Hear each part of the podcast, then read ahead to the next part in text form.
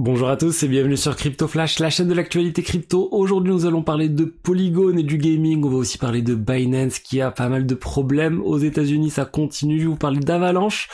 Euh, j'en parle rarement d'Avalanche. J'ai gagné une promo aussi sur Ledger. On va parler aussi d'OpenSea, de NFT de manière générale. Donc pour ceux qui connaissent pas la chaîne, n'hésitez pas à vous abonner, activer la cloche pour ne rien rater.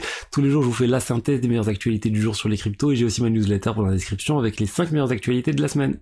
Je voulais vous parler de PrimeXBT, l'exchange partenaire de la chaîne. C'est une plateforme pensée vraiment pour les traders. On peut trader des cryptos, mais aussi d'autres actifs, des indices. En fait, ils ont plein d'indices boursiers différents, des CFD, etc. Et regardez justement sur les indices boursiers, ils ont euh, le Dow Jones, euh, ils ont aussi l'indice que j'apprécie particulièrement, le SP500. Euh, moi, c'est plus sur de l'investissement long terme. Je suis exposé au SP500 sur la partie de mon épargne qui n'est pas crypto. Euh, et le SP500, c'est quelque chose sur lequel vous pouvez euh, en fait trader sur PrimeXBT, que ça soit à la hausse, à la baisse. Euh, vous pouvez faire ça si vous le souhaitez sur cette plateforme. Je vais vous montrer là comment long du coup va anticiper une hausse du SP500. C'est assez simple pour ouvrir l'ordre, vous mettez le montant, la marge est calculée automatiquement et vous confirmez.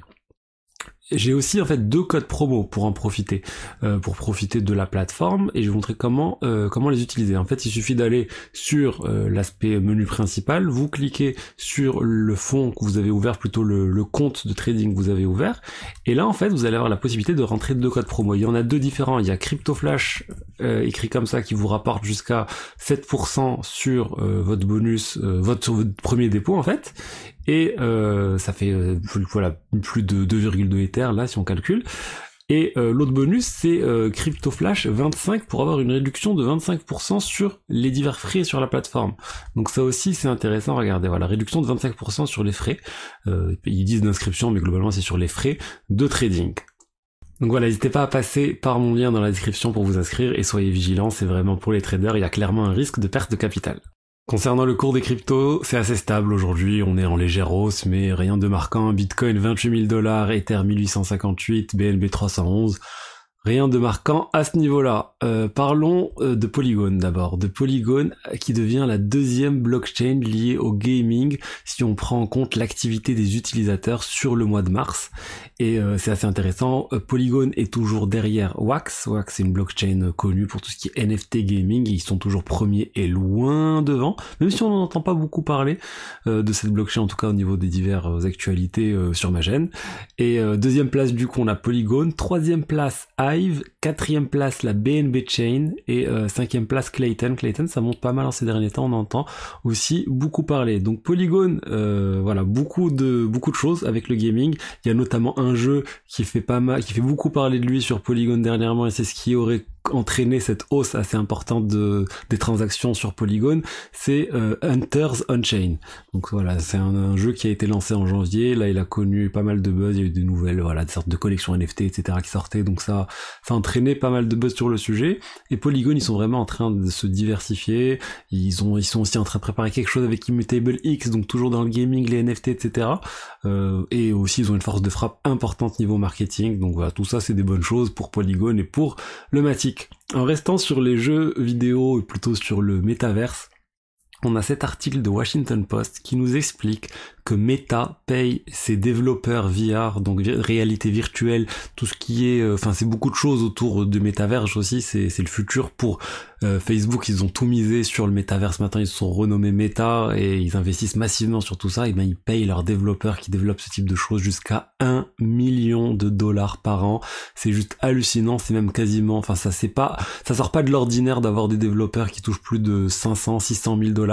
En gros, ils ont voilà, ils ont 600 000 et 1 million de dollars pour les meilleurs, pour les vraiment les développeurs qui sont euh, très très pointus ou les tech leads. Euh, et euh, je trouvais ça hallucinant parce qu'on a beaucoup parlé de ces salaires au niveau de l'intelligence artificielle, au niveau de voilà du deep learning, etc. Il y a plein de, on savait qu'il y avait certaines personnes chez Open, OpenAI justement qui touchaient ce type de salaire dans les 1 million de dollars. On le savait moins sur tout ce qui était autour de, du métaverse. Dans la crypto aussi, on parle beaucoup des salaires. Il y a, c'est très recherché les développeurs crypto, les euh, tout ce qui est audit de code aussi, c'est assez recherché. On n'est pas à ce niveau-là, mais ça peut monter aussi très très haut. Euh, Binance, euh, je voulais montrer cette information qui nous explique que Binance a du mal à trouver un nouveau partenaire bancaire suite à la fermeture de, euh, bah, Silvergate, de Signature, etc. Bah, ils ont du mal à trouver une nouvelle banque et c'est l'une des problématiques. risque d'avoir beaucoup d'exchanges maintenant. C'est bah, quelle banque va accepter de travailler avec eux et surtout que Binance, ils ont été attaqués par la CFTC, donc ça risque de compliquer les choses pour eux aux États-Unis. Là, on parle uniquement des États-Unis, ça n'impacte pas le reste. Enfin, Binance.com n'est pas impacté. Ils ont des partenaires euh, un peu partout, mais même eux, des fois, ils ont des, euh, des, blocages temporaires. Avalanche, je vous parle pas beaucoup d'Avalanche sur cette chaîne, mais quand il y a des actualités euh, importantes qui sortent, j'essaye d'en parler. Et là, en fait, c'est Avalanche qui sort une nouvelle, enfin, qui sort de nouveaux subnets. Vous savez, les subnets, c'est ces blockchains, on va dire, isolés sur, enfin, des blockchains à part entière sur Avalanche, mais qui peuvent communiquer avec les divers subnets.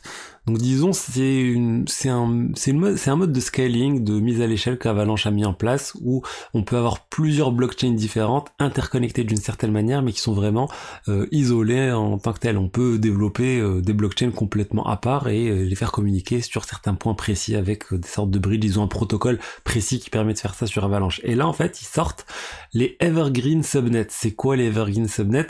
C'est une série une série d'outillages pour permettre aux institutions financières de sortir des subnets qui répondent à leurs besoins. Donc ils essayent de viser voilà maintenant les euh, je sais pas les, euh, les, grandes banques tout ça, les aider à lancer facilement des subnets sur Avalanche avec l'outillage qui va bien, qui répondent le plus aux besoins de ces institutions financières pour pouvoir développer davantage euh, de choses et développer l'écosystème Avalanche. Ils ont déjà, il y a déjà Deloitte qui a déjà lancé un subnet.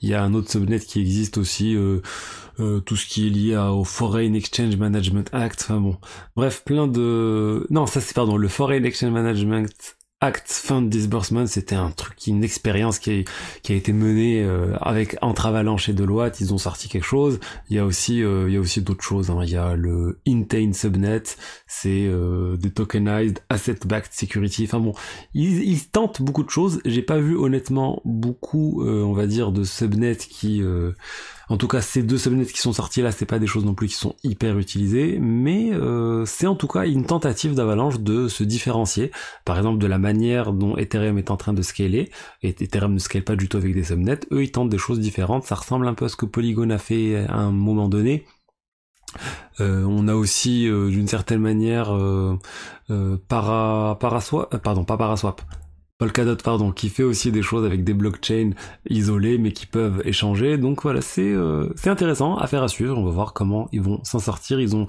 ça fonctionne. Enfin, on parle moins de ces euh, Ethereum killers dernièrement. On, avec, euh, vous vous rappelez au début, enfin il y a un an, on parlait que de ça, des avalanches, des Solana, etc. Comme quoi ils allaient dépasser Ethereum. Là, c'est plus trop à l'ordre du jour. Il y a une promotion en ce moment sur Ledger, si vous voulez un portefeuille physique, ça se termine le 18 avril. Si vous passez par le lien là dans la description, vous avez 30 dollars en, Bitcoin qui vous est offert si vous achetez un Ledger Nano. Euh, donc pour le Nano, pour le Nano X c'est 30 dollars, pour le Nano S Plus c'est 20 dollars. Donc en fonction de votre budget, vraiment, vous pouvez profiter de tout ça. C'est vraiment à ne pas rater si vous comptiez acheter un portefeuille physique pour stocker vos cryptos.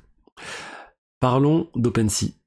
OpenSea Pro, ça a été lancé là dernièrement et c'est en train de concurrencer Blur sur l'aspect agrégateur de place de marché de NFT. Ça fonctionne vraiment pas mal OpenSea. Ils ont connu beaucoup, euh, beaucoup d'utilisation au niveau des transactions, au niveau des utilisateurs et euh, bah, c'est en train de dépasser Blur sur certains euh, points précis.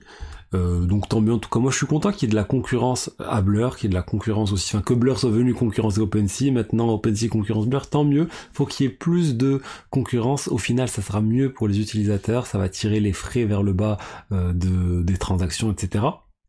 Et d'ailleurs, c'est ce qu'on est en train de voir aussi avec LuxRare, qui est une autre plateforme concurrente d'OpenSea, de Blur, qui vient de lancer sa version 2, euh, sa version 2, avec une réduction des frais, ça passe de 2% à 0,5%. Donc voilà, vous voyez en fait les, les places de marché au final, ça va, elles ont pas le choix, elles vont, ça va, ils vont, enfin le prix des transactions, le prix des frais va se réduire petit à petit. D'ailleurs, c'est ce qu'on voit avec les exchanges. La plupart des exchanges aussi réduisent leurs frais petit à petit parce qu'il n'y a pas le choix. C'est l'une des manières de se différencier et euh, il y a plein d'exchanges qui vont et plein de plateformes NFT qui sont en train de réduire leurs frais et c'est tant mieux pour les utilisateurs. Euh, je voulais vous parler maintenant rapidement encore de euh, plateforme NFT. Magic Eden a lancé son Launchpad NFT pour Ordinals. Euh, donc c'est l'un c'est le premier gros exchange qui s'est lancé vraiment sur Ordinals, plus, plus grosse place de marché NFT qui s'est lancé sur Ordinals. Et là, ce Launchpad ça va permettre de lancer des nouveaux projets NFT sur bah, sur Ordinals et en vraiment de les mettre en visibilité. Il y a un concurrent aussi d'Ordinals en ce moment, euh, du, standard on va dire Ordinals, s'appelle Bitcoin Stamps. Euh, il y a, je crois qu'il y a, il y a, il y a Monsieur Rabbit qui en parle dans la vidéo du jour. Donc n'hésitez pas à aller voir son profil, hein, surtout si vous êtes intéressé par les actualités NFT crypto euh, et euh, gaming plutôt. Et là, regardez, c'est quoi ce Bitcoin Stamp? C'est encore une fois une manière de stocker de l'information, des images, des données sur le réseau Bitcoin, mais d'un point de vue technologique, c'est différent. C'est différent. Pourquoi Ça n'utilise pas la même technologie que euh, Ordinals où ça stocke pas, on va dire, les informations au même endroit. Ordinals les stocke dans un endroit où au final ça peut être supprimé par certains types de nœuds sur le réseau Bitcoin, ils peuvent décider de les supprimer, mais il y aura toujours des gens qui vont le stocker, mais on peut faire ce choix de supprimer ces informations, alors que la technologie Stamps, ce n'est pas possible. La technologie Stamps, reste sur tous les nœuds euh, parce que c'est inscrit vraiment dans les transactions mais à quel prix? Bah c'est plus cher. C'est un peu plus complexe aussi. Ça utilise Counterparty c'est un ancien protocole qui est très vieux qui est réutilisé pour euh, cette technologie Stamps. Donc là on est en train de voir deux formats différents euh, pour les NFT sur le Bitcoin moi je pense qu'Ordinals va rester leader mais voilà il va y avoir il va y avoir, je crois, une certaine utilisation de ce nouveau protocole, mais au final, je pense qu'il en restera un. En tout cas, c'est mon avis personnel. Et si je devais parier, je parierais sur Ordinals. Mais après tout, peu importe que ce soit Ordinal, que ce soit Stamp, tout ça, ça crée de la demande autour du Bitcoin, de la demande pour réaliser des transactions sur le Bitcoin, et du coup, c'est une bonne chose pour le Bitcoin et pour la santé du Bitcoin, pour l'avenir du Bitcoin aussi. On sait que les, euh, que les, que la block reward, que les récompenses, que les incitations financières aux mineurs sont en train de disparaître petit à petit, et ces nouveaux frais qui sont générés par les NFT, c'est peut-être la solution à tout ça. Voilà ce que j'avais à vous dire aujourd'hui sur les actualités crypto. Si le contenu vous a plu, n'hésitez pas à liker, commenter, vous abonner. Et je vous dis à demain pour la suite. Au revoir.